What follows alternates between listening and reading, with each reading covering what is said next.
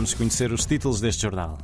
À volta de 70 crianças estão sem aulas de português nos Países Baixos. Falta um professor, denuncia o Conselheiro das Comunidades Portuguesas.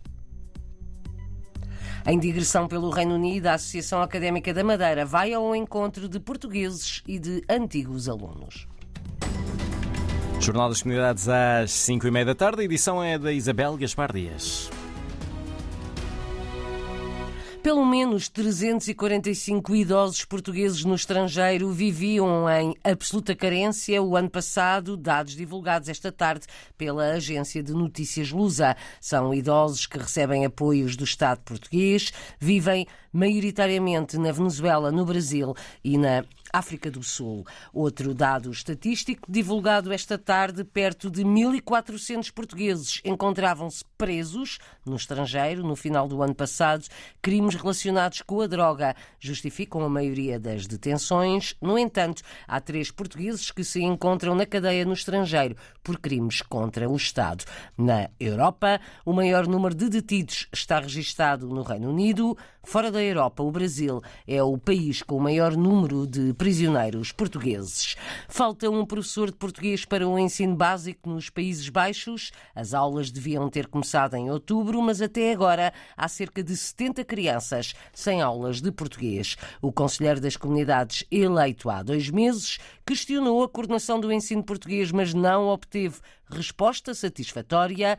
Tiago Soares vai insistir. Não estão ainda esgotadas todas as vias. Tive a oportunidade já de responder à coordenação do Benelux e solicitar mais uma vez eh, mais esclarecimentos e respostas um bocadinho mais específicas e mais detalhadas. Se a resposta não, não for satisfatória, estou a ponderar uh, convocar uma reunião extraordinária do Conselho Consultivo da Área Consular de Haia, em que o chefe do posto consular, o conselheiro das comunidades e o coordenador do ensino português têm lugar por inerência. À mesa teremos que discutir e verter em ata toda a situação do ensino português. Tiago Soares quer resposta para a falta de um professor de português para o ensino básico nos Países Baixos. Já questionou a coordenação do ensino português para o Benelux. Não obteve resposta satisfatória. A RDP Internacional também pediu esclarecimentos à coordenação do ensino português para a Bélgica, Luxemburgo e Países Baixos. Até ao momento não recebemos qualquer explicação. O conselheiro das comunidades portuguesas lamenta esta situação e também o facto de o calendário escolar das aulas de português não coincidir com o sistema escolar nos Países Baixos, uma dor de cabeça para os encarregados de educação. Mas pior é o facto de 70 crianças não terem aulas de português neste ano letivo porque há uma vaga que não é preenchida.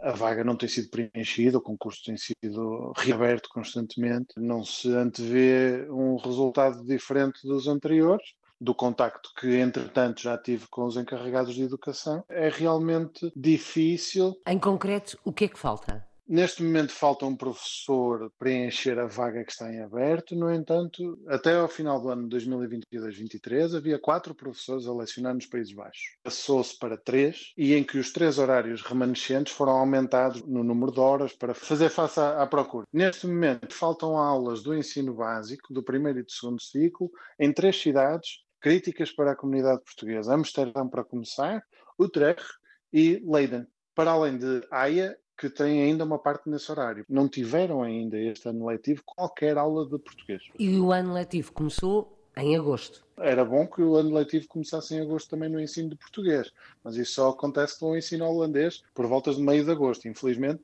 os concursos e os horários só são divulgados por volta de setembro, outubro. Portanto, o calendário escolar do ensino de português nos Países Baixos não acompanha o calendário escolar do sistema neerlandês não acompanha, mas além de não acompanhar, há um pormenor que efetivamente faz a diferença. Do contacto com os encarregados de educação que eu tive, todos eles disseram que é mesmo um desafio impossível o de conciliar atividades extracurriculares dos seus filhos. Porquê? Porque o ensino de português hoje nos Países Baixos é dado em sistema paralelo, não em sistema integrado. O ensino de português acaba por ser uma atividade extracurricular ao sábado durante o dia todo, mas também à quarta-feira à tarde, à sexta-feira à tarde. Mas a grande dificuldade está em planear todas as atividades extracurriculares que os alunos têm. Para além dessa questão, relativamente à falta do professor do ensino básico, tem ideia de quantas uhum. crianças estarão sem professor este ano? O horário que está por preencher menciona cerca de 70 crianças. Entretanto, como conselheiro das comunidades portuguesas, eleito há dois meses, ah, escreveu à Secretaria de Estado das Comunidades, também à coordenação do ensino de português para o Benelux, em que se incluem os Países Baixos. Qual foi a resposta que obteve? Uma resposta muito cinzenta, com pouca proatividade, a transparecer pouco sentido de urgência para uma questão que eu acho e que toda a gente acha tão urgente. A resposta que tive foi, estou a citar, a docente que nos últimos anos lecionou o horário, não se candidatou ao mesmo neste ano letivo. Faltou referir que duas pequenas alterações que aconteceram no horário, passar de 11 horas letivas para 18 horas letivas, relembro, todas estas professoras nos Países Baixos lecionam no ensino público holandês. E, portanto, este ensino de português é uma atividade extra e houve outra diferença que foi as deslocações envolvidas no horário passaram de 50 km por semana para 300. Perguntei se o Instituto Camões, se a coordenação, ao final de três concursos sem sucesso, tem em mente um mecanismo de emergência diferente de recrutar, um outro plano B? A resposta foi de que a coordenação age de acordo com os procedimentos definidos pela lei e por ordens superiores. Tiago Soares, conselheiro das comunidades portuguesas nos Países Baixos, foi eleito há dois meses, está há seis anos no país, vive em Roterdão, é natural de Matozinhos é o país que mais tem crescido nos últimos anos como destino da imigração portuguesa. A Associação Académica da Madeira está em digressão no Reino Unido durante uma semana. Na bagagem seguiram livros sobre a cultura madeirense, editados pela imprensa académica, revela Carlos Diogo nomeadamente o Madeira Ilustrada, que se trata de uma edição em duas línguas, portanto, uma edição bilingue que nós fizemos a partir de um livro de 1841, que é, na verdade, um registro da Madeira por dois visitantes britânicos que estiveram, que estiveram cá, acompanhado de, de, de ilustrações da época, e o outro é a obra Pontinhos Populares Madeirenses, da autoria do padre Alfredo Vieira de Freitas, que nós retomamos adaptámos ao português moderno e até fizemos ilustrações. Representantes da Associação Académica da Madeira no Reino Unido deste sábado levaram livros e música, três elementos do grupo de fados de Coimbra, Fatum. Vamos ter saraus de música que, que, é exatamente por causa disso que os Fatum também vão, levando não só uh, os tradicionais fados de Coimbra e de Lisboa, mas também um bocadinho de música da nossa terra, nomeadamente do Max uh, e do Edmundo Tencourt.